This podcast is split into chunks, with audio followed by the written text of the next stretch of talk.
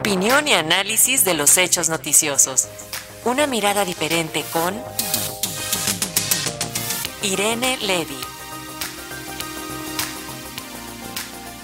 Y justo para hablar sobre este tema, preparamos el cafecito de viernes para platicar y escuchar el comentario de la maestra Irene Levy. ¿Cómo estás, maestra? Bienvenida, muy buenos días. Muy buenos días, Paco. Efectivamente, ya viernes con cafecito les platico de este tema que la verdad a mí me causa un poquito de extrañeza que, que el hecho de que pues casi cuatro años después eh, de gobierno el, presidente López Obrador pues haga o intente hacer una reforma de Telecom. Este organismo, hay que decirlo, es un organismo eh, descentralizado que fue creado para eh, llevar a cabo tareas de telecomunicaciones eh, como el tema de los telégrafos, pero sobre todo también el tema de los satélites. Los satélites eh, mexicanos son manejados a través de este organismo.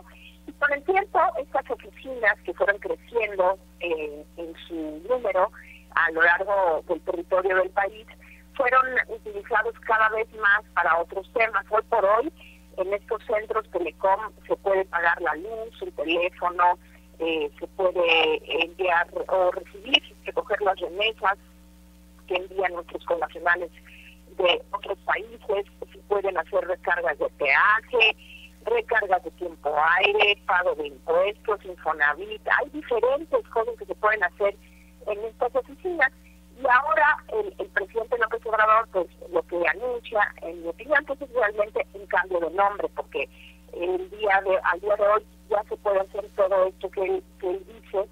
Eh, y, y, realmente, ¿qué significa esto?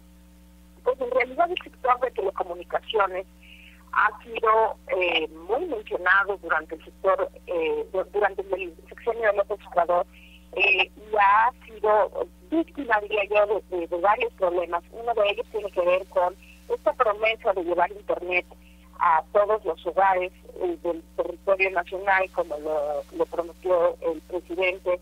Él dijo que desde 2020 habría eh, Internet, luego dijo 2021, luego 2022, y hace poco tiempo dijo que se había dado cuenta de que no era un problema de recursos, sino era un problema de eh, tecnología, porque pues es complicado llegar a ciertas zonas del país. Y yo diría, bueno, es un problema de las dos cosas, ¿no? Es un problema de tecnología y es un problema de recursos.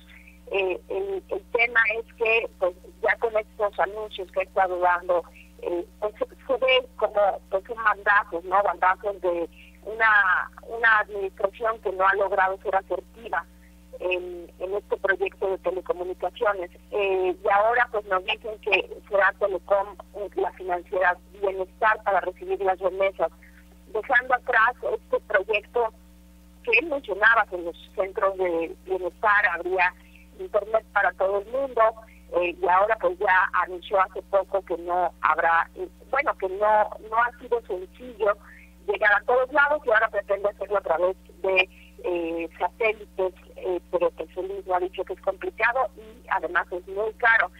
Sin embargo, hay otros temas en telecomunicaciones que no han sido eh, asertivos, como decía yo, la desaparición de la Subsecretaría de Comunicaciones en, dentro de la Secretaría de Comunicaciones y Transportes, ahora que además se llama de Infraestructura,